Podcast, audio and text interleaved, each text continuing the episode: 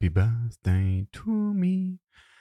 Ja, äh, diese Folge Unfuck Your Data erscheint tatsächlich genau an meinem 40. Geburtstag. Und wie ihr gerade an meiner wunderbaren Gesangsstimme gehört habt, ähm, war das der beste Beweis, warum wir keine Musical-Special-Folge gemacht haben, sondern ein cooles Interview. Der Gast der heutigen Folge Unfuck Your Data bin tatsächlich ich selbst. In einem kleinen Geburtstagsspecial hat Ralf, der Gast aus der ersten Folge, einfach mal meinen Podcast gekapert und mich zu Beratern im Data-Umfeld interviewt. Was sind gute Berater? Was ist Beraterinnen und Beratern auch wichtig in einem Projekt beim Kunden? Und wie holst du das meiste aus den Beratern raus, also aus ihrer Beratungsleistung, die sie dir mitbringen? Das hörst du heute bei Unfuck Your Data. Unfuck Your Data deine Machete im Datendschungel. Daten durchdringen immer mehr von uns und unserem Leben, sowohl privat als auch beruflich. Für Unternehmen werden sie vom Wettbewerbsvorteil zum Überlebensfaktor. Wer seine Daten nicht effektiv nutzt, geht unter. Es wird höchste Zeit, das Datenchaos in den Griff zu bekommen. Bei Unfuck Your Data spricht Christian Krug jeden Donnerstag mit Datenprofis darüber, wie du Ordnung in das Datenchaos bringen kannst. So holst du das meiste heraus. Für dein Unternehmen, deine Kundinnen und Kunden sowie natürlich für dich. Herzlich willkommen bei einer neuen Folge Unfuck Your Data. Ich freue mich sehr, dass ihr wieder dabei seid und auch ganz besonders auf meinen heutigen Gast, ein Rückkehrer sozusagen aus der ersten Folge. Bei mir ist der liebe Ralf Ginzinger von der Firma Palfinger. Wir hatten in der ersten Folge in der Premiere schon das Vergnügen, mal über IBCS und Datenvisualisierung zu sprechen. Und ja, wir haben in der Abstimmung einige coole andere Themen auch gefunden, über die wir uns gerne unterhalten wollen. Und deswegen ist Ralf wieder hier. Ich freue mich sehr. Und vielleicht, Ralf, nochmal diesmal die Vorstellung ganz kurz, weil hoffentlich ein paar Leute die erste Folge auch gehört haben, wenn auch nicht jeder. Und mit welchem Thema bist du denn heute hier? Ja, hallo Christian. Äh, freut mich extrem, dass ich wieder da sein darf. Ich bin ja äh, seit der ersten Folge, glaube ich, dein treuester Hörer, nicht nur, weil ich selber dabei war. Ähm, und ja, richtig cooles Thema, deswegen war das für mich auch ein No-Brainer, ähm, da nochmal mit dabei zu sein. Aus zwei Gründen, da komme ich aber gleich dazu. Erstens mal ganz kurz, wer, wer bin ich? Ich glaube, äh, ich kann mich als BI-Veteran fast der ersten Stunde bezeichnen. Bin jetzt seit 15 Jahren in allem rund um BI unterwegs, war fünf Jahre in-house, war zehn Jahre lang ähm, in der Beratung für den ganzen Bereich Data Analytics. Äh, in dem Kontext haben wir uns ja auch kennengelernt, mal im LinkedIn-Netzwerk und bin jetzt seit äh, letztem Jahr September der Head of Analytics und BI bei der Firma Palfinger, ein Maschinenbauer mit Sitz in Salzburg, wo ich heute auch im Homeoffice bin. Und äh, ja, ist so eine Firma in Größenordnung, 12.000 Mitarbeiter, zweieinhalb Milliarden Umsatz, um es ein bisschen einzuordnen. Und ja, macht da jetzt alles rund um Daten, Planung und Reporting. Und seit du bei dieser Firma bist, muss ich ganz oft, wenn ich mal an den seltenen Fällen, wo ich auf einer Autobahn unterwegs bin und einen LKW vor mir habe mit dem Pallfingerkran hinten drauf, an dich denken. da sehe ich immer das gelbe Logo. Kräne, genau. genau wir die coolen roten Kräne, die man überall sieht. Äh, ist, ich habe eine riesen kindliche Freude dran, äh, weil es das erste, meine erste berufliche Station tatsächlich ist, ähm, wo auch physisch was hergestellt wird. Und ich, ich habe so eine Freude dran. Äh, jeden Tag, und ich fahre nur zehn Minuten ins Office, sehe ich in den zehn Minuten mindestens fünf unserer Produkte entweder fahren oder irgendwo arbeiten. Und das ist schon cool. Also das, das ist äh, echt cool. Da, da, da ist das kindliche Herz in mir, schlägt da immer höher. Wie gesagt, seit du bei der Firma bist, fallen mir die Kräne einfach mehr auf. So dieses, äh, ich glaube, ja, ganz oft diese Verschiebung der Wahrnehmung. Wenn du mal für was ein Auge hast, dann siehst du es auf einmal überall. Absolut, es geht mir auch so. Ich sehe überall nur noch Kräne und Baumaschinen. Und jetzt zwei kleine Kinder, zwei Jungs. Äh, wenn ich da jetzt äh, die, die, quasi Kranfahrer und, und Hersteller bin, ist natürlich äh, mega. Der, der, Traum für kleine äh, Kinder, absolut. Gut, und mit welchem Thema, welchem Thema widmen wir uns denn heute? Genau, Christian, da habe ich, äh, da haben wir ein bisschen vorbesprochen. Wir waren ja beide äh, langere Zeit unseres Lebens in der Beratung, genau für den Bereich BI und Analytics und Daten im Allgemeinen. Und dann habe ich mir jetzt eigentlich überlegt, so im Vorfeld, ähm, ich war ja schon mal Gast bei dir, Christian. Und ja. äh, ich bin ja gar nicht mehr in der Beratung, aber du bist noch in der Beratung. Und äh, Stimmt. wir drehen das, wir drehen das heute einfach um. Du bist heute, du, du bist heute mein Gast, lieber Christian. Kaperst jetzt einfach mal meine ich, Folge. Ich übernehme das hier äh, ganz in der, in der Riege eines, eines Beraters reinkommen, breit machen und äh, los geht's, weil ich glaube, das könnte das könnt ganz lustig werden, weil wir haben beide, glaube ich, äh, viele Jahre in der Branche da verbracht und ähm, da gibt es ganz viel Mythos, glaube ich, zu dem oh, Thema ja. Consulting gegen Inhouse, Consulting mit Inhouse. Ich bin da gar nicht so ein Freund, das gegen zu nennen, ja. ähm, weil es ja eigentlich miteinander sein soll und ich glaube, was, was die Hörer und Hörerinnen da heute mitnehmen sollen, ist auch, ähm, wie ticken so, so Berater eigentlich mal auch ganz offen gesprochen? Wie kann ich auch den maximalen Erfolg generieren? Welche Stellschrauben gibt es? Und wie denken wir aus der Beratung eigentlich auch, wenn wir so ein Projekt sehen? Und das würde ich mit dir heute gerne mal so ein bisschen durchleuchten. Ist das, ist, kann, kann, man das so machen? Ja, lass uns das so machen. Und ich, die Zuhörerinnen und Zuhörer sehen schon, sagen wir, ein Vor Vorurteil über Berater, wie du es gesagt hast. Ne? Kommen rein, machen sich breit, kapert dein Unternehmen. Dann kapert Ralf jetzt einfach heute mal diese Folge. und ich stelle mich seinen Fragen und äh, gebe das Heft des Handelns quasi virtuell aus der Hand. Das freut mich, dass du da auch so, so wenig Widerstand zeigst. Berater sind anpassungsfähig. Ja, jein, sag ich mal. jein, anpassungsfähig, aber man muss auch klare Kante zeigen öfters mal. Aber ja. Äh. Ja, genau. Du musst eine ganz klare an. Meinung haben und äh, sicherstellen, dass sie niemanden vor den Kopf stößt. Eine meiner größten Herausforderungen in den letzten zehn Jahren oft. Aber mhm. fangen wir doch mal ganz am Anfang an, genau. weil ähm, wie wird man eigentlich Berater, Christian? Wie bist du Berater geworden? Wie bist du in die Beratung eingestiegen? Das ist äh, wahrscheinlich ungefähr die wildeste Story überhaupt, wie ich in die Beratung eingestiegen bin. Also muss vielleicht zurückgehen. Äh, ich habe ja, einige wissen es, in Biologie, in Krebsimmuntherapie promoviert, also richtig so im Labor gestanden und Experimente gemacht. Und dabei, sage ich mal, meine Daten selber generiert. Also durch die Experimente einfach Daten generiert, experimentell gearbeitet. Und dann festgestellt, so das ist nicht das Akademie, Universität ist nicht das, wo ich, wo ich mein Leben verbringen will. Und habe mich dann umgeguckt und ja auch über einen Impuls von Bekannten mal das Thema Unternehmensberatung an sich ähm, mhm. kennengelernt. Und dann hieß es, ja, die machen auch viel mit Quereinsteigern, wollen einen, einen anderen Blick auf die Themen haben, weil das genau das ist, was, was Berater ihren Klienten oder Kunden bieten, einen anderen Blick auf das eigene Unternehmen zu werfen. Und ich hatte so ein bisschen unternehmerischen Hintergrund, dadurch, dass meine Eltern ähm, selbstständig sind. Aber ich dachte, das klingt spannend, geh da mal rein. So, jetzt als Biologe auf dem Arbeitsmarkt hieß es, ja, bist du ungefähr so beliebt wie Fußpilz. Kam damals auch hin. Wollte ich keine Schöne Ahnung. Analogie. Was ich, was ich Bewerbungen geschrieben habe. Ich habe immer noch einen Ordner, äh, der, der liegt auch noch auf meiner ganz oldschool externen Festplatte, mittlerweile auch in der Cloud, wo ich einfach aufgehoben habe, wie viele Bewerbungen ich geschrieben habe. Das ist echt eine Menge.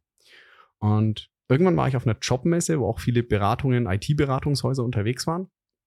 Und da hatte ich äh, ein Gespräch mit einer dann bald Kollegin ganz zum Einstieg äh, an dem Stand und habe halt gefragt, was die so machen. Und hat sie das so erklärt. Und ich gesagt, ja, du, aber ich, ich kann gar nicht programmieren, ich bin Biologe. Dann sagte sie zu mir, du, ich, ich bin Mathematikerin, vor einem Jahr konnte ich auch nicht programmieren. So kam das dann und so bin ich dann bei dem Unternehmen gelandet. Eingestellt haben mich dann tatsächlich ein promovierter Physiker, und ein äh, BWLer, der noch am nähersten an dem Thema dran war, was wir dann gemacht haben. Ähm, aber das war auch tatsächlich ganz viele Leute mit verschiedenen Lebensläufen. Ähm, und so bin ich da hingekommen, einfach mich nochmal auf was Neues einzulassen, fand das Thema an sich spannend und ja, halt auch so den, ja, was du da machst, wie du arbeiten kannst, was du deinen Kunden halt bietest. Das ist, das ist so schön, dass du das beschreibst, weil ich, ich habe ja immer als, als so den Melting Pot kennengelernt, weil ich bin jetzt seit, wie gesagt, seit 15 Jahren im Geschäft und die eigentlich ausschließlich in einer Führungsverantwortung. Das heißt, ich habe mich eigentlich 15 Jahre lang mit dem Thema Rekrutierung und äh, Personalbeschaffung auch beschäftigen dürfen, müssen manchmal. Ähm, und ich meine, das Thema des, des Fachkräftemangels, weil da kommen wir eigentlich gleich auf ein, auf, ein, auf ein heikles, sehr aktuelles Thema, Fachkräftemangel. Ich habe das, hab das zwar immer so wahrgenommen, dass es diesen Fachkräftemangel gibt im Sinne der fertigen Kräfte, die stelle ich heute ein und morgen schicke ich sie zum Kunden, nachdem sie so ein bisschen das Briefing bekommen haben. Aber ich habe meine mitunter positivsten Erfahrungen im Recruiting, gerade im Bereich BI, mit den Quereinsteigern gemacht. Also die sind dann ganz oft aus irgendwelchen naturwissenschaftlichen, Sozialwissenschaften, Politwissenschaften, wo auch immer hergekommen. Ähm, die haben dann ein bisschen länger Ramp-up-Phase gebraucht. Ich glaube, so eine gewisse Affinität für Daten, die musst du schon haben. Ja aber die musst du nicht zwingend in einem Wirtschaftsinformatikstudium bekommen. Das ist auch so ein bisschen, das wäre auch so ein bisschen eine Botschaft an jeden, der da heute zuhört. Wenn ihr da Bedarf habt, Leute einzustellen.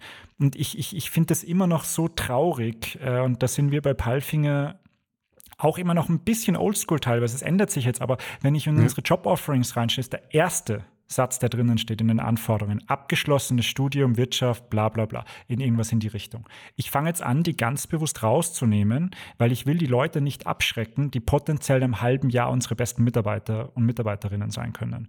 Und das ist auch so ein wirklich ein Appell da draußen.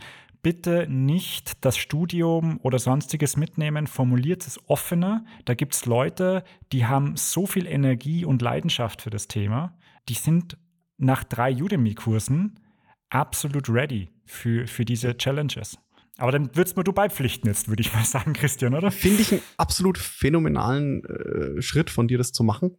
Ich hatte genau das Thema auch mit dem Professor der Hochschule Ansbach. Ich kann ja, gerne den Namen nennen, der Professor Hesen war das. Der hat auch gesagt, wissen Sie, Herr Krug, wenn man logisch denken kann, dann fällt einem diese BI-Welt gar nicht so schwer.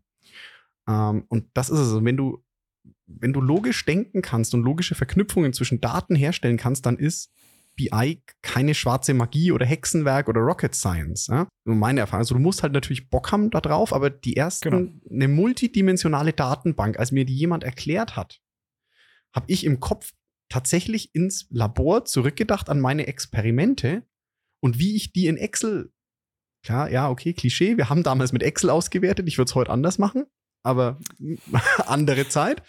Aber wie ich meine Excel-Tabellen aufgebaut habe, mit diesen Experimenten, mit den unterschiedlichen Parametern, war nichts anderes als eine multidimensionale Datenbank. Ich habe äh, Messpunkt 1 und dann habe ich äh, in der Zeile und habe in den Spalten hatte ich die Parameter, die gemessen wurden.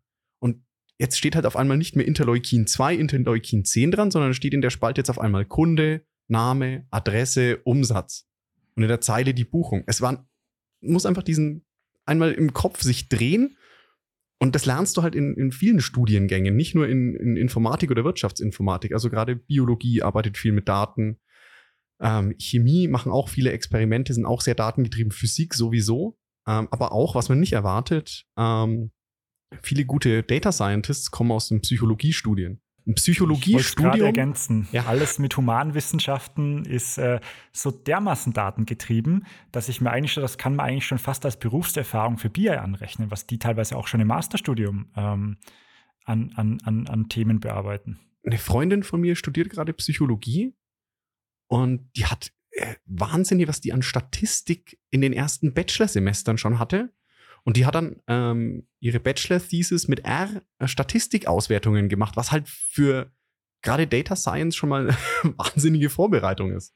Na, aber ich, ich, ich merke hier, wir, wir, wir haben da die exakt selbe Wellenlänge. Ich meine, ich muss gestehen, da ich deinen Her deine Herkunft, deinen Werdegang kenne, habe ich schon ein bisschen vermutet, da eine offene Tür einzulaufen. Aber ich möchte auch, wie gesagt, auch den Appell nochmal an alle, die rekrutieren und da einen Fachkräftemangel sehen, der aktuell mehr als real ist. Wir unterrichten von Palfinger aus äh, bei uns an der Fachhochschule Salzburg ähm, in, der, in den Studiengängen Betriebsinformatik und Betriebswirtschaft in den Lehrveranstaltungen, haben wir so Lehrveranstaltungen für Masterstudiengang, da sind zwölf beziehungsweise sieben Personen drinnen.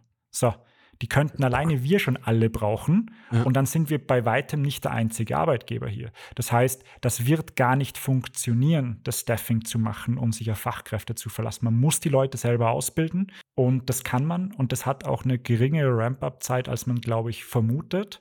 Wir haben das auch in der Beratung geschafft. Und das ist so ein weiteres Thema, das ich heute dich auch noch fragen würde, weil ich, ja. ich habe da auch unterschiedliche äh, Meinungen dazu. Und du bist so ein Extrembeispiel schon fast für, für, für meine ja. Frage.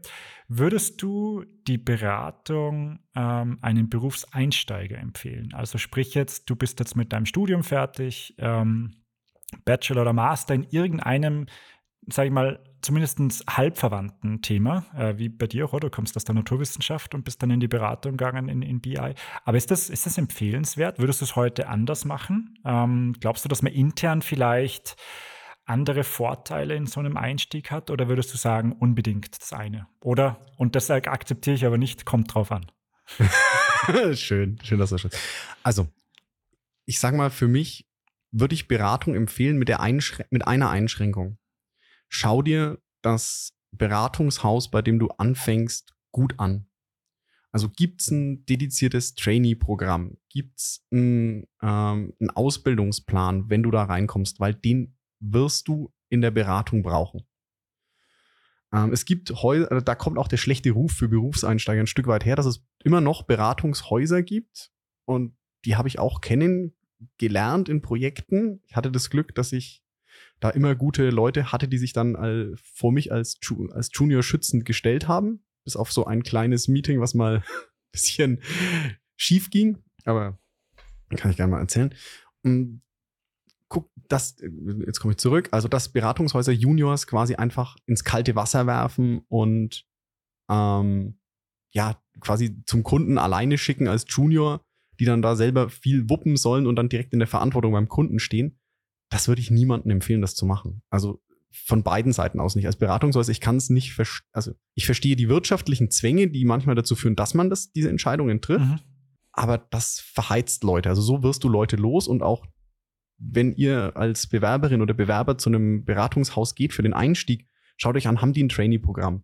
Redet vielleicht auch mit anderen Trainees. Wie ist es wirklich? Also werdet ihr alleine zum Kunden geschickt am Anfang, weil dann Leute macht einen großen Bogen drumherum. Aber ansonsten, wenn du Leute hast, erfahrene Kollegen, die dich mit auf das Projekt nehmen, wenn du vorher noch mal gerade als Quereinsteiger, ist es vielleicht wichtiger als als Wirtschaftsinformatiker, gerade als Quereinsteiger noch mal, sag ich mal, das Grundhandwerkszeug von Analytics, vielleicht auch von ein, zwei Tools, die ihr verwendet im Unternehmen, beigebracht kriegst, ähm, dann ist es ein geiler Einstieg. Dann lernt, hast du eine wahnsinnig steile Lernkurve und du siehst halt vor allem viele unterschiedliche Dinge.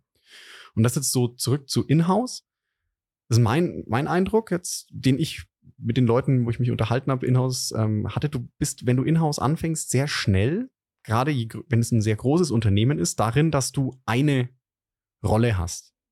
Dann hast du eine Aufgabe, die hast du, das ist so dein Kerngebiet und da kommst du auch schnell rein, aber es ist in-house gefühlt schwerer, neue Sachen zu sehen, Neues zu lernen. Was ich gerade am Anfang für den Einstieg schwieriger finde. Da musst du halt wirklich, ähm, ja, blödes Wort, musst du funktionieren. Du musst deine Rolle erfüllen, du musst den Mehrwert direkt schaffen und da hast du in der Beratung ein breiteres Feld, dich mal auszuprobieren, unterschiedliche Sachen kennenzulernen und vielleicht auch mal zu merken. Also Beispiel, ich habe angefangen mit ähm, Data Warehouse, also mhm. Business Warehouse, SAP, wirklich Daten laden, um, äh, also transformieren und bin dann später äh, erst das Frontend, also die Visualisierung, IBCS, wo wir uns ähm, das letzte Mal drüber unterhalten haben, erst später für mich entdeckt.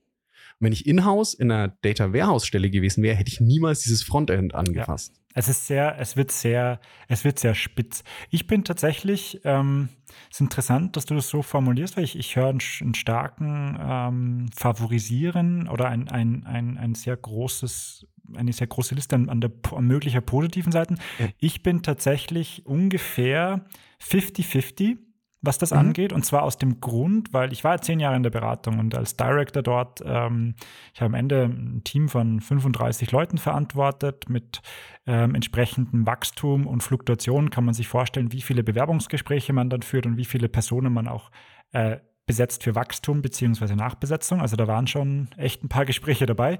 Ja. Und aus meiner Sicht hat es auch ungefähr in der Hälfte der Fälle in, mhm. jetzt sage ich mal, diesem Querein- oder Berufseinstieg funktioniert und in der anderen Hälfte nicht. Wobei nicht nicht bedeutet, dass man sich von der Person sofort trennen muss, aber dass man einfach gemerkt hat, dass diese Person wahrscheinlich besser mit einem Inhouse-Start aufkommen wird. Und für mich ist es eine ganz klare Typenfrage, was traue ich mir selber zu, wie gut kann ich mit etwas Dynamik auch umgehen, weil was ich auch sagen kann, ich war in beiden Rollen, ich habe in-house gestartet fünf Jahre lang. Für mich war das mhm. zum Beispiel enorm wichtig. Ich wäre komplett unter die Räder kommen in der Beratung und deshalb wollte ich eigentlich Wirtschaftsinformatik äh, oder Wirtschaftsingenieurwesen, wie es in Österreich äh, heißt, äh, Wirtschaftsingenieurwesen gemacht habe und eigentlich aus der IT komme, wäre für mich das nichts gewesen, in die Beratung zu gehen am Anfang, weil ich einfach mehr Zeit gebraucht habe, mich mit dem Thema zu befassen und ich dann auch gemerkt habe, in der Beratung kann es dir halt dann auch passieren, dass du in einer Woche dich mit drei komplett unterschiedlichen Themen beschäftigen musst. Du musst sehr strukturiert sein, von Anfang an. Ähm, und es ist auch noch ein People-Business. Das heißt, der Mensch an sich, und da kommen wir dann ja auch noch ein bisschen dazu, deswegen fange ich auch mit dem Thema an, weil für mich ist Beratung in allererster Linie ein People-Business. 100 Prozent. Ähm, und ich glaube, das kann unter Umständen auch zu viel sein am Anfang, dass man an zu vielen Fronten sich entwickeln muss ich habe Leute erlebt, die haben das absolut genial, also mit unter der besten Personen, die ich in den letzten zehn Jahren habe kennen und kennenlernen und aufbauen habe dürfen, waren Quereinsteiger oder Berufseinsteiger. Absolut genial. Aber auch die anderen Extremfälle kommen aus demselben Metier, den ich auch dann wirklich nach ein paar Monaten gesagt habe, du, ähm, ich werde dich jetzt nicht rausschmeißen, aber ja. ich glaube, du bist auch gut, aber ich glaube, du bist besser aufgehoben in einer Inhouse-Stelle. Da kannst ja. du dich besser entfalten. Kommt drauf an, hast du mir verboten. ähm, ja, natürlich es kommt es drauf an. Es ist einfach natürlich, so. natürlich ist es eine Typfrage. Also wenn du eine gewisse Neugier, also je neugieriger du bist, glaube ich, gerade am Anfang, desto besser ist, ist es pro Beratung. Wenn du dein Zielbild auch noch nicht so klar vor Augen hast, wo du hin willst, ist, glaube ich, Beratung auch ein besseres Feld, dich auszuprobieren. Aber wenn mhm. du sagst, du brauchst ein Aufgabengebiet und halt auch so eine gewisse Konstanz, dann ganz klar in-house. Also du kannst da auch gut starten. Ähm, man hat auch in-house natürlich, sage ich mal, die Möglichkeit, sich nochmal umzuorientieren. Es ist halt ein bisschen, ist eine höhere Hürde, dann nochmal drüber zu hüpfen in-house. Finde ich, finde ich auch. Also vielleicht Anekdote am Rande für die, die was damit anfangen können. Ich habe damals mit ClickView begonnen, 2007, oh glaube ich. Und ich war vier Jahre lang in-house. Und das nur um das einordnen zu können. Ich habe ja. vier Jahre lang auch in der Gesamtverantwortung dann schon, zwar Teamleiter mit zwei Leuten und Unternehmen im Finanzbereich, habe ich vier Jahre lang BI gemacht in-house. Und dann kam ich in die Beratung und habe dann äh, meine Geschäfts-, äh, also die, die, zwei Kollegen, mit denen ich dann die Heiko mitgegründet habe, kennengelernt. Und ich glaube, am ersten Tag habe ich festgestellt, das war wie so ein, ähm, wie wenn mir jemand die Scheuklappen abgenommen hätte. Ich war zwar ja ein ausgesprochener Experte in dem, was ich gemacht habe, damals auch schon, weil ich ja. mich wirklich dem Thema verschrieben habe, aber ich habe am ersten Tag gemerkt, wie du schon gesagt hast, ich war so fokussiert auf einen Strang dieser Profession, dass ich nicht mal wusste, dass es in der, also dass die, die Komponenten, die ich nutze, Teil einer Premium-Subscription sind, die die wenigsten Kunden haben. Das heißt, ich ging da rein als Berater und habe dann gesagt, ja, und das können wir denn hier und hier machen. Und die schauen mich alle an, was ist denn das, Herr Ginzinger? Und ich sagte, ja, das können wir da und da. Ach so, ja, das ist eine weitere Komponente. Das war der Publisher damals. Der hat irgendwie oh keine Ahnung, wie viel Geld gekostet. ähm, und dann habe ich so gemerkt, ach okay, das ist eine eigene Komponente, die muss man kaufen. Okay, gut zu wissen. Und das ist nur ein so ein Beispiel, das, wo ich ja. dir ganz recht gebe. Du entwickelst einen ungemeinen Fokus ähm, und den Wahnsinn. relativ schnell. Ähm, und du musst dich, glaube ich, aktiv darum bemühen, Breite zu bekommen, was ich damals nicht gemacht habe.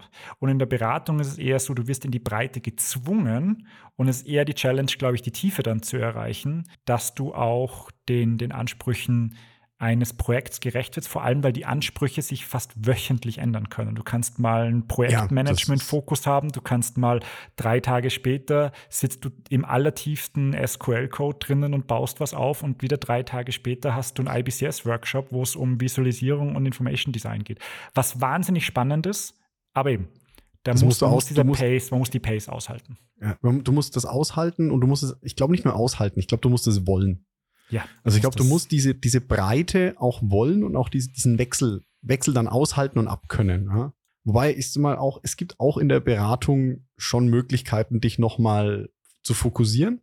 Das ist so meine Erfahrung. Ich habe auch ein paar Kollegen, die kennen Tabellen beim Vornamen, die, von denen habe ich noch nie was gehört. Ja?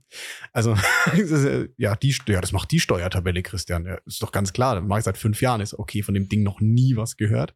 Die so tief drinnen sind, aber diese Nische musst du dann auch erarbeiten. Das ist, glaube ich, in der Beratung umgekehrt schwerer, so eine Nische zu finden und zu sagen, okay, ich werde jetzt hier einfach der Guru für, ich sage jetzt mal, SAP, ähm, SAP, jetzt ist es FICO, ist ja zusammengewachsen, also für Finance und mhm. Controlling im, im, SAP, im SAP für absolute Hardcore-Profi. Ja. Und vielleicht auch in der Richtung einen weiteren Appell. Ich muss das ja auch ein bisschen nutzen, Christian, oder? Ich hoffe, mir, dass ich muss auch ein paar wenn du, wenn du Dinge einfach loswerden. Weil das habe ich auch als Führungskraft in den letzten zehn Jahren erlebt. Ähm, und wahrscheinlich kannst du das sogar, äh, würde mich interessieren, inwieweit du es nachvollziehen kannst. Ich habe so oft Gespräche gehabt und das habe ich sowohl intern, dann zwischendurch ganz maßgeblich natürlich extern, jetzt auch wieder intern. Ich habe dann Leute, die wollen sich verändern, oder? Sprich, Fokus breiter werden, tiefer werden und glauben immer, sie müssen sich dann auch einen anderen Arbeitgeber suchen. Und ich, ich, ich kann gar nicht mehr re reproduzieren, wie oft ich in einem Kündigungsgespräch mit einem Mitarbeiter saß wo ich eigentlich im Gespräch ihm gesagt hätte, wenn das wirklich das ist, was du willst, das hätten wir auch hier machen können.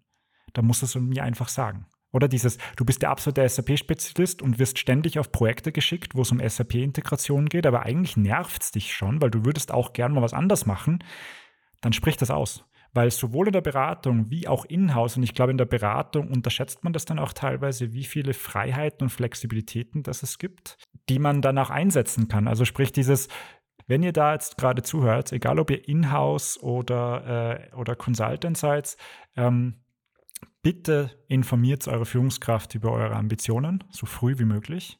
Ihr habt einen irren Gestaltungsspielraum, was eure äh, berufliche Ausgestaltung der Rolle angeht. Ähm, das ist das, was ich immer schade fand und man muss es auch aktiv adressieren, zu schauen, nur weil jemand etwas gut macht, heißt das nicht automatisch, dass es auch gerne tut. Und da muss man wirklich drauf aufpassen. Ähm, Gerade auch in der Beratung passiert das, oder? Du bist dann irgendwie die Koryphäe für XY ja. und dann kriegst halt 18 Projekte, wo du nur noch das machst. Und, und eigentlich hast du kein, ja, also ich, ich würde vielleicht noch dazu sagen, und so ehrlich. Also du hast ja gesagt, so, so früh und aktiv und so offen wie gesagt, und ich würde sagen, so ehrlich. Also seid einfach mit der Führungskraft ehrlich und sagt, ich will das nicht mehr oder ich will dieses und jenes erreichen. Also ich sage mal, etwas nicht mehr zu wollen, das ist immer relativ leicht zu sagen, was dir keinen Spaß mehr macht. Das bringt aber weder dir noch der Führungskraft was, wenn du sagst, das, das macht keinen Spaß mehr. Das ist mal ein Adressieren, aber sagt, was ihr wollt. Wo wollt ihr hin? Was interessiert euch? Weil äh, zum Beispiel Ralf wird es euch nicht an der Nasenspitze ablesen können. Ja, ihr könnt darauf hoffen, dass er das an manchmal eurem Gesicht ist es so. Manchmal, ja, manchmal, ihr könnt, manchmal erkennt man ja. die Zeichen, aber nicht genau. immer und vor allem weiß, kann man die Zeichen auch nicht immer richtig deuten. Genau, und deswegen halt offen sagen, wo wollt ihr hin? Ja, also jetzt mal ganz ehrlich, in der heutigen Zeit, was ist vor, vor angesprochen, dieser Fachkräftemangel, was, was ist, also es gibt so viele Unternehmen, die fähige Leute suchen. Was kann passieren, wenn der Ralf sagt, diese Möglichkeit hast du hier nicht? Dann passiert das, was auch passiert wäre, wenn du es nicht ausgesprochen hättest, dass du kündigst. Und wenn du es aussprichst, dann hat der Ralf die Chance zu sagen, okay, hey, cool, ich will da eh jemanden in den Bereich äh, aufbauen oder vielleicht will ich sogar jemanden da einstellen. Dann entwickle ich doch lieber dich dahin. Ich weiß, was ich an dir habe. Ich schätze dich von den Fähigkeiten, was du jetzt hast, und dann lass uns einen Plan machen, ähm, wie du da hinkommst. Und man, wo man sich natürlich ein bisschen verabschieden muss, ist, dass du, jetzt sag ich mal, den Job, den du heute machst, morgen nicht mehr machst und dann sofort in das Neue reingehst. Klar? Deswegen ist das Timing so wichtig. Je ja, früher, das, desto besser. Genau. Nicht im so. Kündigungsgespräch sagen, ich hätte eigentlich ich immer hätte gerne, gerne Pre-Sales gemacht, ja. obwohl ein absoluter Techie ist. Und dann sagt man, hey, ähm, danke, äh, das zu wissen, das kann man nicht morgen machen. Da gibt es ein paar andere Sachen, die man noch. Ja. Oder Leute, die im Pre-Sales sind, gern vielleicht mal ein, ein, ein konkreteres Projekt. Aber ich glaube, da, ich glaube, die Botschaft, die, die, die kommt an. Und vor allem habe ich noch ein zweites großes Thema, das ich mit dir äh, ja. adressieren möchte. Und da, Christian, da müssen wir jetzt beide, und ich glaube, das macht am meisten Spaß und bringt am meisten, wenn wir jetzt äh, sinnbildlich unsere Hosen runterlassen und mal ganz offen drüber sprechen, weil ich glaube, das ist was, das merke ich jetzt in der Inhouse-Rolle wieder. Mhm. Welche Vorbehalte gegenüber Beratung existieren, bezüglich wie steuern sich die selbst, wie optimieren sich die. Vielleicht kann man mal mit ein paar Vorurteile aufräumen und vielleicht auch mal so wirklich offen gesprochen. Mir fällt das natürlich jetzt sehr leicht, weil ich nicht mehr in der Beratung bin.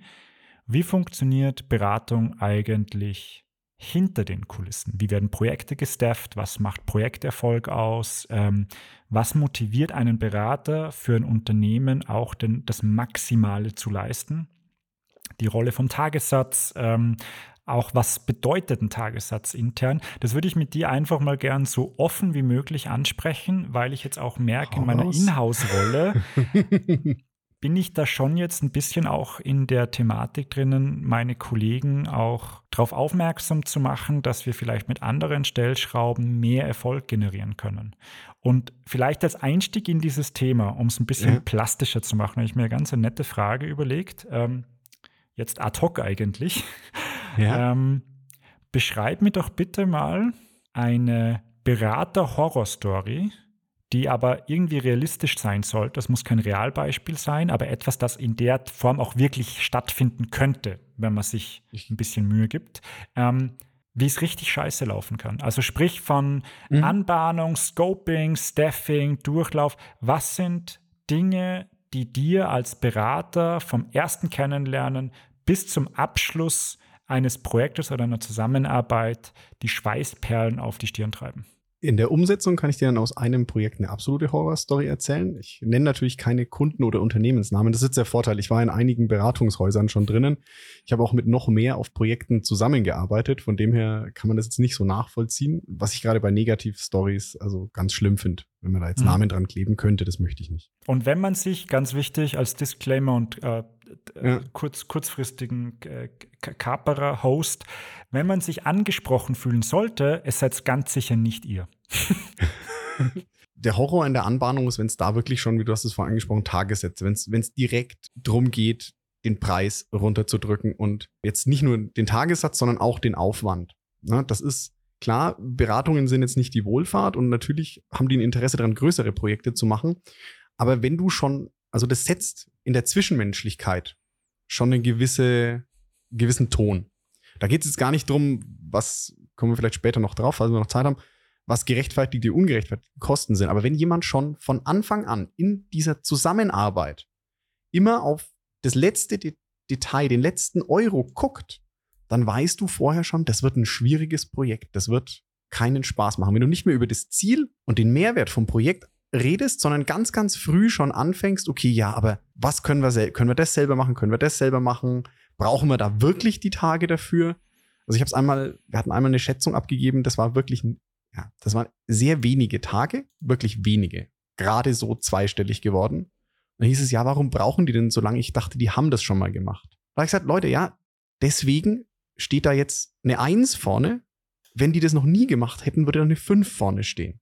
Ja? Ein, ein geschätzter Kollege meinte dann zu mir auch mal, ja, das ist sehr faszinierend, weil den Heizungsbauer, wenn der kommt zu dir, der Handwerker, und er sagt dir, der braucht drei Tage, das zu machen, dann fragen die Leute auch nicht, ob er wirklich sich sicher ist, dass er drei Tage braucht. Das ist so dieses, als Berater wirst du da, manchmal ist schon hart gechallenged, ähm, warum das, dieser Aufwand gerechtfertigt ist. Und das eigentliche Problem dahinter ist halt, dass diese Zusammenarbeit dann schon schwierig ist. Und wie du gesagt hast, es ist People-Business. Wenn du in einem Projekt ein gewisses Vertrauen hast, das ist so meine, ähm, meine Erfahrung, wenn du wirklich eine Zusammenarbeit hast und sagst, okay, hey, das Allerwichtigste hier ist, dass am Ende des Tages dieses Projekt erfolgreich ist, dann hast du eine ganz andere Zusammenarbeit. Dann guckt der eine nicht auf den letzten Euro und dann macht ein Berater vielleicht auch mal eine Stunde mehr, die er dann jetzt nicht unbedingt fakturiert. Wenn er seinen Chef das rauskriegt, kriegt er natürlich eine auf den Deckel, ja, aber nicht zwingend, nicht, nicht, nicht zwingend. Manchmal, ja. Ähm, aber das ist dann, dann sind die Leute auch bereit und dann hast du auch mal Berater, die sitzen dann es gab ein Projekt, da saßen wir auch mal bis nachts um elf da und haben noch geguckt, dass die Daten ins System kommen am nächsten Tag für die Abschlussdemo. Und das ist, glaube ich, und du hast ein Wort, also du hast es, du hast es jetzt implizit und auch explizit ja. angesprochen. Auf das wollte ich ein bisschen hinaus und ich bin froh, ja. dass du auf das Wort gekommen bist, ohne dass ich dich konkret danach fragen musste, dass du zusammen was. Und zwar Vertrauen. Ja. Berater haben, die sind finanziell getrieben. Das ist das Kerngeschäft des Unternehmens ist äh, Zeit zu verkaufen. Und damit impliziert aber auch, das impliziert halt auch immer ein gewisses Misstrauen, dass das über, ich vergleiche es immer so ein bisschen mit Taxifahren. Oder? Du steigst ja. ein, du bezahlst jemanden, du hast jetzt selber kein Auto oder möchtest dir keins kaufen und du möchtest vom Flughafen jetzt in die Innenstadt und dann beauftragst du ein Taxi. So, wenn du jetzt die Stadt gar nicht kennst, hast du keine Ahnung, ob du äh, jetzt gerade über den Tisch kauen wirst oder nicht. Aber, und das finde ich, das fand ich ganz schön, weil du das Wort Vertrauen angesprochen hast. Und da ist auch meine Message ganz klar. Sucht euch ein Beratungshaus, bei dem ihr dieses Micromanagement nicht machen müsst, weil ihr ihnen vertraut. Und die Kunden, für die ich mich am meisten eingesetzt habe, sind die, die mich am wenigsten kontrolliert waren, wo wir ausschließlich über Inhalte gesprochen haben. Und dann manage ich natürlich meine Zeiten so, dass es plausibel ist, aber dass ich mich am Ende des Tages oder am Ende des Monats eigentlich, habe ich mir immer den Rechnungsbetrag angeschaut. Ich weiß, dass das fast alle Berater machen, dass es vor allem auch die Beratungshäuser machen. Auch aus der Managementseite raus muss man immer sicherstellen, dass der Betrag, den man in Rechnung stellt, mit einem entsprechend gleich hohen Wert verbunden ist im Sinne der Wertschöpfung, die man erreicht hat. Und das ist etwas, darauf achtet auch ein gutes Beratungshaus, weil ein gutes Beratungshaus will nicht kurzfristig den maximalen Erfolg. Das bringt niemandem was, weil dann hast du ständig neue Projekte, du wirst nicht nachbeauftragt. Das heißt, vertraut den Beratern. Wenn ihr den Beratern nicht vertraut, steuert es nicht über, ähm, über enge Budgetabstimmungen und den letzten Euro im Tagessatz, sondern sucht euch ein anderes Beratungshaus, ganz ein oder einen anderen Berater. Ja. Die, die, die, das die, ist eigentlich für mich ganz einfach jetzt, als jemand, der zehn Jahre in der Beratung war. ja. Die Kunden, wo, für die wir uns den Allerwertesten aufgerissen haben, das waren die, die uns gesagt haben, lieber Ralf, für dieses Jahr haben wir ein Budget von ca. 250.000 Euro, Hausnummer, Rahmenvertrag, äh, 20.000 Euro im Monat, das sind 15 Tage, wie viel auch immer, 10, je nachdem, 20, ja. viel, welchen Tagessatz auch immer macht das Beste draus. Und was ist unser Ziel? Das Allerbeste draus zu machen. Und da muss man eher drauf schauen, dass die Kollegen wirklich auch alles abrechnen, weil die sind dann so motiviert, dass sie dann, wie du sagst, am Ende, am, die, ja. die nehmen den, den Laptop vom Kunden dann mit ins Wochenende, damit sie ja. den Load neu anstoßen können. Ja. Das find, da gibt es aber kein Service-Level-Agreement mit doppeltem Tagessatz wegen Wochenendarbeit und so weiter. Das macht die Person, weil es Bock drauf hat. Und das sind alles Menschen und Menschen wollen immer erfolgreich sein.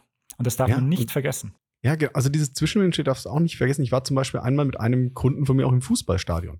Also das, diese Zusammenarbeit, das war halt auch so, er wusste, dass wenn was ist, er kann mich anrufen, auch am Wochenende.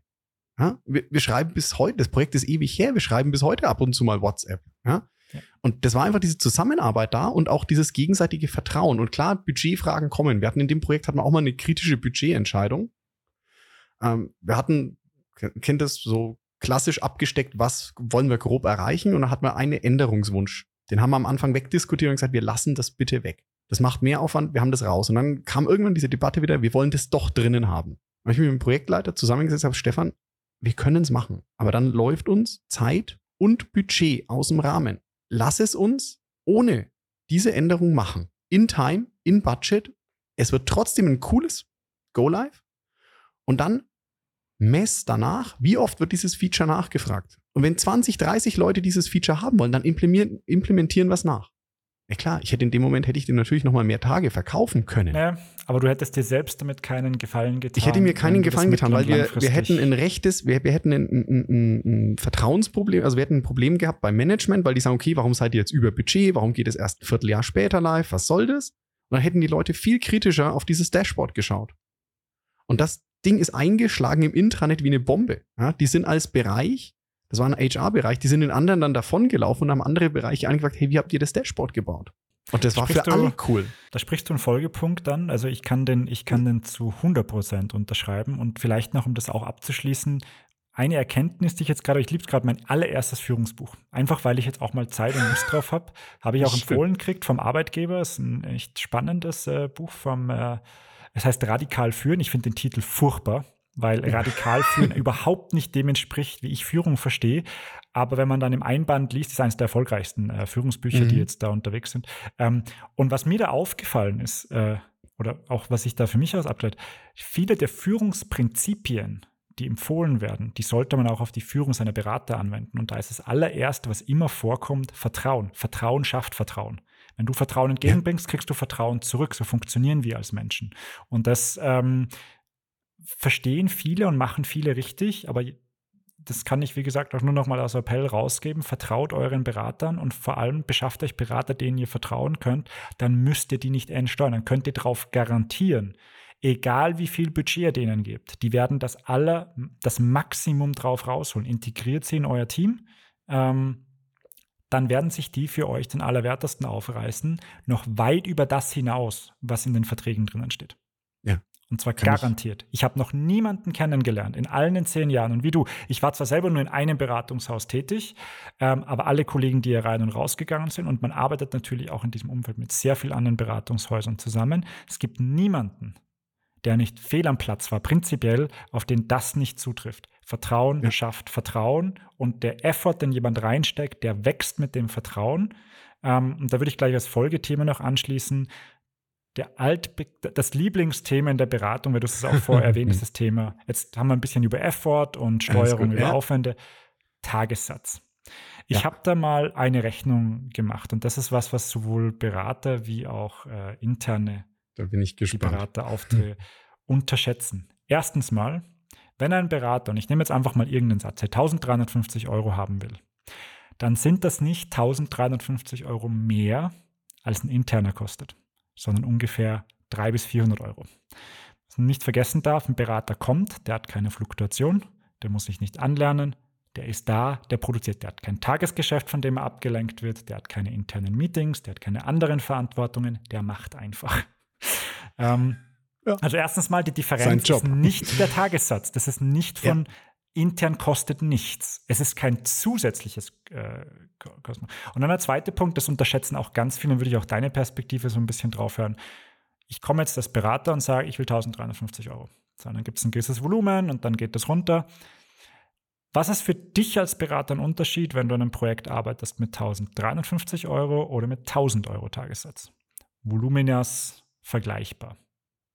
Was ist ein Unterschied für dich? Wie, wie siehst du das Projekt? Wie, ähm, was hat das auch aus der kommerziellen Sicht für einen Impact? Was für Gespräche hast du mit deinem Management in der Beratung bei dem einen und bei dem anderen Projekt? Und was kann das für Konsequenzen haben, die hinter den Kulissen besprochen werden ähm, in der nachvollziehbaren Welt einer Umsatz- und Gewinnmaximierung? Also, das ist jetzt super schwere Frage, weil da hast du ganz viele Perspektiven, die drauf schauen. Wenn du als Berater in dem Projekt bist, sag ich mal, du hast einen sehr guten Vorgesetzten oder Vorgesetzte, dann kriegst du das gar nicht mit. Ja, also wenn du direkt als Berater drin bist, es kommt auch ein bisschen jetzt aufs Provision, also aufs Gehaltsmodell von dem Unternehmen an. Da habe ich auch quasi ganz viele Unterschiede gesehen von nur Fixgehalt bei Beratern bis hin zu ja, 30, 40 Prozent variabler Anteil schon ab Junior-Level.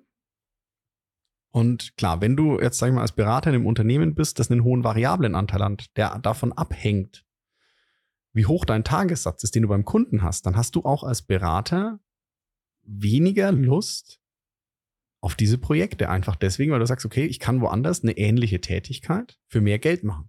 Das ist mal die, die Perspektive der, der handelnden Person jetzt. Mal. Der handelnden Person, genau. Wenn du wirklich in einem Projekt bist und, und du hast nur Fixgehalt, dann ist es dir erstmal egal, wenn du einen guten Vorgesetzten hast oder eine gute Vorgesetzte, die sagt, okay, hey, mach deinen Job, mach dein Projekt, der Kunde ist so wichtig wie jeder andere und dich da ein bisschen raushält. Gerade als Junior geht es ganz gut. Das Problem ist natürlich, sobald du Projektleiter bist, bist du irgendwo auch für dieses Budget verantwortlich. Also du musst mhm. ja am Ende des Tages also es geht mal quasi mal eine Stufe genau, nach oben. Jetzt waren wir beim Berater, genau. da kann es sein, dass es einen Impact Da kann es sein, dass es keine Rolle spielt. Es kann aber natürlich auch sein, dass es, ganz ehrlich, wenn du jeden Tag, sagen wir, es sind dann 10 Euro mehr in der Tasche hast, bist du lieber bei dem Kunden. Ganz klar. Das führt dann, dann halt gehen auch mal die dazu, Ebene weiter rauf jetzt, weil du hast genau, gerade den Projekt. Jetzt haben wir, so, jetzt haben wir den Projektleiter, Projektleiter, und dann schauen wir uns nochmal das Senior Management des Beratungshauses genau. und was dann die dazu und sagen. Als Projektleiter, ich meine, das ist in, in einem Unternehmen, wenn du in-house bist, hast du auch Budgets, mit denen du einen gewissen Mehrwert fürs Unternehmen schaffen musst. So. In der Beratung heißt dieser Mehrwert halt relativ schnell Deckungsbeitrag eines Projektes. Du mhm. bist dann für den Deckungsbeitrag eines Projektes verantwortlich. Und dann musst du schon gucken, wenn du nur 1000 Euro Tagessatz hast, welche Ressourcen kannst du kostendeckend mit auch einem gewissen, dass noch was hängen bleibt, da drauf stuffen mit wie viel Zeit. Und ich habe jetzt neulich eine ganz coole Folge von einem anderen Podcast, wo es um Agenturen ging, gehört. Es gibt Vorabkosten, die du in der Beratung hast. Diese ganze Anbahnungsphase. Je mehr du oh, da reinpackst, ja, wenn du in der Anbahnungsphase einen detaillierten Projektplan willst, den jetzt ein Senior Manager vielleicht erstellen muss oder wo du wirklich Inhalte brauchst, wo jemand wie Ralf mit IBCS-Zertifizierung die Konzepte schreibt und du willst diese Konzepte in der Vorabphase schon sehen, dann ist das Geld, was das Beratungsunternehmen schon in dein Projekt investiert hat, was irgendwo wieder rausgerechnet werden muss. Und das führt dann dazu, dass du dieses Projekt irgendwie, ja, sag ich mal, wirtschaftlich bekommen musst. Im schlimmsten Fall führt es halt dazu, dass du endlose Diskussionen über Micromanagement, was ist in Scope, was ist out of Scope, was ist drin, was ist nicht drin. Und du hast natürlich dann auch intern oft zu schwerer Zugriff auf teure Ressourcen. Wenn du 1000 Euro im Tagessatz hast und du hast eine du hast einen sehr erfahrenen Senior, der dich selber schon 1100, 1100 kostet, ey, keine Chance, dass der auf also dieses Projekt Ich formuliere es vielleicht mal ein bisschen härter noch, weil ich war ja lange in einer Rolle, wo ich solche Entscheidungen auf Senior-Management-Ebene treffen und durfte und musste. Ich sage ganz klar, was passiert. Ich äh, gehe zum Sales und sage, beschaff uns ein Projekt, ich äh, source den da raus. Und zwar source ich das Projekt raus. Ich mache das Projekt nur so lange, wie ich muss ich fakturiere großzügiger, weil ich mir das schlichtweg finanziell nicht leisten kann, wenn die ja. Person wirklich nur das ähm, fakturiert, was sie gerade leistet. Da muss ich irgendwas oben drauf packen, sonst geht sich einfach nicht mehr aus. Und was man nicht unterschätzen darf, ist, ab circa diesen 1100, 1150, jetzt je nach Fluktuation ist ein bisschen schwieriger zu sagen aktuell, jede 50 Euro, die du oben drauf hast als Beratungsunternehmen, sind nicht einfach nur 50 Euro. Ähm, der Unterschied zwischen 1150 Euro Tagessatz und 1250 äh, Euro Tagessatz, das verdoppelt dir deine Marge. Das ist für einen Kunden, sind 100 Euro auf oder ab. Das, da geht es nur darum, um den Einkauf zu befriedigen. Irgendwie ja. selbst. Das ist doch völlig wurscht, wenn wir uns am Ende des Tages, ich bin jetzt auf der Kundenseite, ich habe jetzt gerade eine Verhandlung gehabt zu einem Tagessatz ähm, und ob mich das Projekt dann 59 oder 62.000 Euro kostet, don't care, ganz ehrlich. Natürlich macht man es, aber diese 3.000 Euro sind rein Marge fürs Beratungsunternehmen. Und wenn ich ein, ich, das Unternehmen ist auf Gewinnmaximierung ausgerichtet, muss es auch sein, dann habe ich auch genau das, was man vor am Anfang angesprochen hat. Das Commitment, ich bin dort ein wichtiger Partner und nicht einfach nur eine billige Ressource. Und dann geht das Thema Vertrauen und Wertschätzung, das muss sich irgendwie im Finanziellen abspiegeln. Und ich wäre, wenn ich jetzt keinen Einkauf hätte, der mich da immer ein bisschen zügelt, ich würde den Beratungshäusern, einfach weil ich zu lange in dem Bereich auch war, viel lieber proaktiv 50 Euro mehr Tagessatz geben, weil ich einfach weiß, ich kriege viel mehr Output dafür. Ich ja. komme dort wo ganz in andere Regionen rein, ähm, was da auch das Commitment angeht. Und das finde ich auch, das ist so ein Mythos, dieses, ähm, wir haben teilweise Verhandlungen gehabt um 880 Euro äh, Tagessatz, wo ich mir denke, da musst du einem Freelancer gehen, ganz ehrlich, weil ja. das, äh, das, das kriegst du nicht mehr, das kriegst du nicht mehr gestemmt. Nee, das und ist nicht machbar.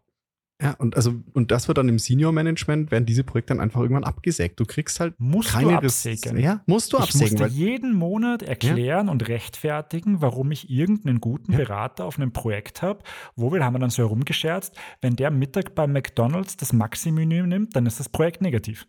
Der kann quasi nur kleine Pommes und Cola und wenn er die großen Pommes nimmt, dann ist das Projekt schon negativ. Hoffentlich macht er das nicht. Aber das ist die Realität. Und ja. dieses, dieses Berat, dieses, dieses Tagessatztreiben ist, finde ich, auch so toxisch für die, für die Beziehung. Das, äh, aber gut, das schlägt natürlich jetzt das absolute Herz des, äh, des Beraters immer Ein Jahrzehnt in der Beratung, da habe ich ganz viel Schmerz auch, den ich mit mir da ähm, rumschleife. Aber im Endeffekt, glaube ich, ist es ein, es ist ein Geben und Nehmen und, ja, es und, ist, und Vertrauen. Diesen, da gibt es einen schönen englischen Satz, den ich halt da ganz gerne sage. If you pay peanuts, you get monkeys es ist einfach so, wenn du wie, also klar, viel Geld auszugeben ist, ist keine Garantie dafür, dass du gute. Ja, das ne, es gibt, es gibt, also viel Geld auszugeben ist keine Garantie dafür, dass du eine gute Leistung bekommst, auf jeden Fall. Aber andererseits ist kein Geld auszugeben oder sehr wenig Geld auszugeben eine Garantie dafür, dass du schlechte Leistung kriegst. Ja, das kann man Garantie. sagen. Das ist, und, das und wenn du sie nicht 100%. kurzfristig kriegst, dann kriegst du sie mittel- oder langfristig, weil das Unternehmen, das du beauftragst, sich das nicht leisten kann. Und da muss, egal in welcher Branche ein Kunde unterwegs ist, er braucht sich ja nur selber überlegen, was mit seinen Produkten wäre wie man ja. damit umgehen würde. Produktlinien, die nicht erfolgreich sind, wird es irgendwo einen Plan in der Schublade geben, die abzustoßen, zu cutten, zu verkaufen, was auch immer. Und in der Beratung ist das genau das Gleiche. Und das machen die nicht, weil die Margen eh schon so hoch sind. Das ist, unterschätzt man auch gerne. Die großen Beratungsunternehmen haben eine EBIT-Marge von irgendwie 5 bis 8 Prozent. Das ist nicht so viel. nee, ähm, das ist. Das, da ist nicht so viel äh, Spielraum. Da ist nicht so viel Spielraum, wie man glauben möchte. Ja. Ähm, und auch dieses, naja, eben, drei Tage kosten dann 5000 Euro. Ähm, ja, aber drei Tage intern kosten halt auch 3000 Euro. Und, und das dann rechne es mal. Und dann will ich so eins sagen, bei, gerade bei großen Projekten wird ganz oft auch am Tagessatz von dem Beratungshaus gedreht. Und dann rechne es mal gegen teilweise die Softwarelizenzen auf, ja, die ja. dann einfach mal, wo einfach eine Null mehr dran steht. Wo du sagst, ja, also die, die wenn es reicht, ja, also die einfach eine, eine Dimension höher sind. Und dann sparst du an der Stellschraube, die ohnehin klein ist, aber einen riesen Impact hat. Also die finanziell klein ist, aber einen riesen Impact hat. Aber dann können wir eigentlich mhm. festhalten, ähm, die Führungsansätze und allen voran Vertrauen schafft Vertrauen, stellt ja. auch, ist auch wahr für die Führung von Mitarbeitern, die nicht auf der Payroll sind. Ich formuliere es ganz bewusst so, weil das sind Berater, ja. das sind Mitarbeiter, die einfach nicht auf der Payroll stehen, die einfach in der Kostenstellenrechnung woanders aufscheinen und zusätzlich noch, ich formuliere es mal plakativ, wenn ihr euren Beratern 50 Euro mehr am Tag zahlt, werdet ihr viel mehr als diese 50 Euro bekommen. Auch wenn das in der Realität oft nicht in der Form möglich ist, aber als Idee. Die 50 Euro, die oben drauf gepackt werden, können entscheiden zwischen, ich werde hier rausgemanagt oder vielleicht auch 100 Euro dann, je nachdem, wie tief man schon ist. Ähm, ich werde hier rausgemanagt oder krieg halt den, der gerade da ist, oder es ist halt schwierig, bis zu, die Person nimmt meinen Laptop noch am Wochenende mit, ähm, weil das Management sagt, hey, geiler Kunde, unbedingt halten, das, das zahlt sich für alle Beteiligten aus. Kann man so also sagen, also ich, oder? Ja, ich klatsche jetzt, ich klatsche jetzt nur deswegen nicht, weil das halt ganz komische Soundeffekte gibt. äh, ja, aber 100 Prozent. Und ich finde das, was du gesagt hast, wenn du die Leute behandelst wie Mitarbeiter, die nicht auf der Payroll stehen, dann bist du schon so viel weiter als ganz viele andere. Und dann, wie du sagst, das ist halt auch ähnlich wie in der Mitarbeitergewinnung eine Sogwirkung. Ganz ehrlich, die Berater unterhalten sich auch auf den internen Treffen. Ja? Und wenn dann einer erzählt, wie cool das in dem Projekt ist, wie geil das Umfeld ist, wie viel Spaß er da hat und dann auch noch mal zeigen kann auf einem internen Meeting halt, was er cooles gelernt und gemacht hat und was für ein Dash beispielsweise Dashboard er umgesetzt hat oder was für einen coolen Data Science Use Case er angebracht hat, dann sagen auch die anderen Berater, boah geil, bei dem Kunden will ich auch mal arbeiten. Und das ist genau der Punkt, das bringe ich dann noch hinten rein als jemand, der natürlich intern ist. Für mich ist jeder Berater ich hoffe, jetzt hören die nicht zu, die das betrifft, aber immer natürlich auch ein potenzieller Mitarbeiter. Das heißt, ich möchte mich natürlich dem gegenüber auch ins Schaufenster stellen, so ein bisschen Ding und sagen, schau, das ist hier bei uns Kultur. Ähm, wir haben jetzt ja. vor zwei Wochen ein Summit von unserem Team gehabt, in-house, und haben für die zwei Tage, wo wir in Wien gemeinsam waren, unseren Berater mit eingeladen. Mit ganz normal, wir haben ihn ganz Mega. normal nach Tagessatz bezahlt. Einfach auch als Wertschätzung gegenüber seiner Leistung, weil das auch jemand ist, der sich vollkommen einsetzt für uns. Da habe ich mal, wenn ich versehentlich in Teams auf Anrufen drücke, ist mir jetzt gerade vorgestern passiert, er war eigentlich gar nicht für uns tätig, hebt er ab und sagt, ja. hey Ralf, ist irgendwas? Ist, äh, muss ich was machen? Hey, sorry, ich habe dich versehentlich angerufen. Das ist alles, alles in Ordnung. Ja? Das, man darf sich nicht erwarten, dass das garantiert passiert, aber die Chance, dass ich dass ich einfach Leute habe, die dedicated für dich durchs Feuer gehen, obwohl sie es nicht müssten und obwohl sie hier nicht arbeiten, wird enorm hoch wie gesagt, keine Garantie, aber du hast die Chance und andersrum ist es so, hast du die Chance gar nicht. Also du hast jemanden, den du nicht wertschätzend behandelst, der wird sich nicht für dich einsetzen. Der wird immer genau das machen, was er dann tun muss, damit er, sage ich jetzt mal, klassisch sein Ticket geschlossen kriegt in der Zeit, die er dafür hat. Und das war's. Der wird nicht rechts und nicht links gucken. Aber das ist egal, worum es geht. Also das ist bei internen Mitarbeitern ja genau das Gleiche.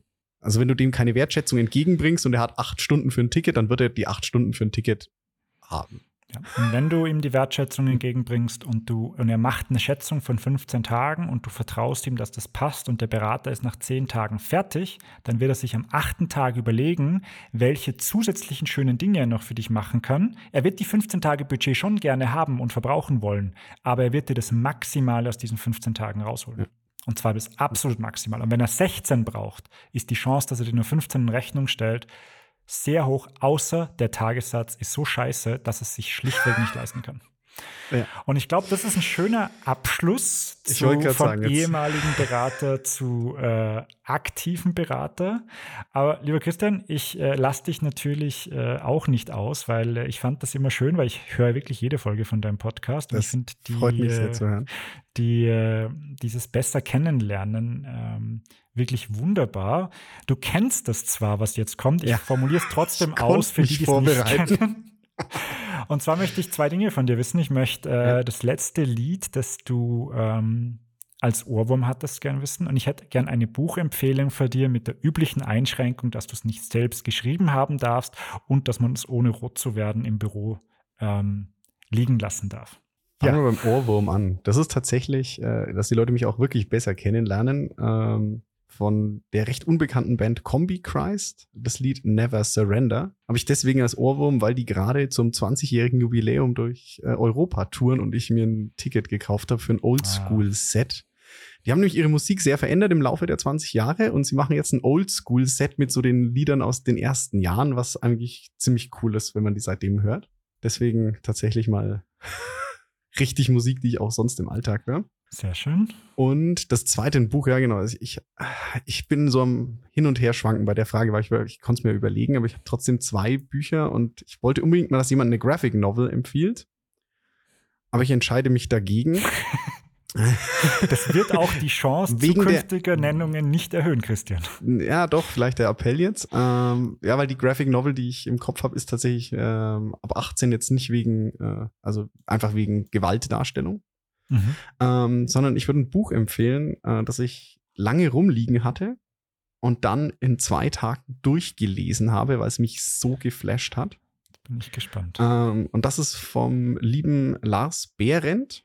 Das Buch Get Real Innovation oder im vollen Titel Get Real and Forget About Innovation if you don't really mean it. Okay. Ähm, vordergründig vordergründig geht es um Innovation, aber es steckt so viel mehr drinnen, ähm, was einfach das, was für die, was er sagt halt, was für Innovation und innovatives Arbeiten gilt, so viele Sachen drin sind, die du einfach so in deinen Arbeitsalltag auch einbauen kannst. Und das Buch ist einfach so leicht zu lesen geschrieben, dass du es wirklich durchsuchtest. Also es ist in, für deutsche Autoren super unüblich, in kurzen, knackigen, leicht verständlichen Sätzen und nimmt dich mit. Deswegen das empfehle ich. Das, das klingt richtig gut. Ich weiß nicht, wie glücklich ich mit, übrigens mit dieser Komponente der Buchempfehlungen bin, weil bis jetzt waren so viele gute dabei und ich komme gar nicht so viel zum Lesen. Ich habe jede Woche jetzt, meine Frau hat mich schon gefragt, ob ich verrückt bin, weil ich habe jetzt irgendwie schon fünf Bücher bei Amazon bestellt, die bei mir rumliegen zum, zum Lesen. Ähm, nein, das ist natürlich genial, weil man kriegt ganz viele unterschiedliche äh, Einblicke da drauf. Und, ähm, ja, ich ja. muss sagen, tatsächlich, bis jetzt waren wenige Bücher dabei, die ich ja, wo ich sage, okay, das interessiert mich gar nicht. Ja, das ist sorry, ja das Problem. So, genau. An der Stelle ist sorry, lieber Oliver, wenn du zuhörst, aber Krimis sind einfach nicht meins, aber ich habe tatsächlich äh, meiner Mama den geschenkt. Ja, schau, schon wieder. Von dem her war es gut für, für ein Geburtstagsgeschenk. Ich weiß, welches du meinst, weil ich habe die Folge ja. auch gehört, ja. Ja, cool. Ey, Christian, äh, vielen Dank, dass du dir heute Zeit genommen hast ähm, für, für deinen Podcast. Hat echt Spaß gemacht. Ja, herzlichen Dank. Ich glaube, dann übernehme ich wieder, oder? Darf ich so zum Ende darfst, wieder mein, mein, wieder mein Heft machen. mir von dir? Nicht, nicht, nicht, dass du heute unrund läufst, weil du dich so unkomplett fühlst. Aber nach dem Intro will ich dir das, das Outro auch noch gönnen. Ah, das ist liebe. Dann auch im Gegenzug, danke Ralf, dass du dir die Zeit genommen hast. Dann danke auch an alle Zuhörerinnen und Zuhörer, die dann hoffentlich bis hierhin durchgehalten haben in der doch etwas, sag ich mal, ungewöhnlicheren Episode. Genau, falls es euch gefallen hat, wie immer bitte abonniert. Ähm, der Podcast wächst gerade noch. Schöne Anfangsphase, macht echt Spaß. Und ja, schaltet wieder rein. Und ja, wenn ihr auch mal Gast sein wollt, schreibt mich an. Oder äh, ja, jetzt dann auch Ralf, weil er hat es ja heute so genial durchmoderiert. Co-Host. Co-Host Ralf Ginzinger. Und damit danke an euch und bis bald. Würde mich freuen, wenn ihr bald wieder dabei seid.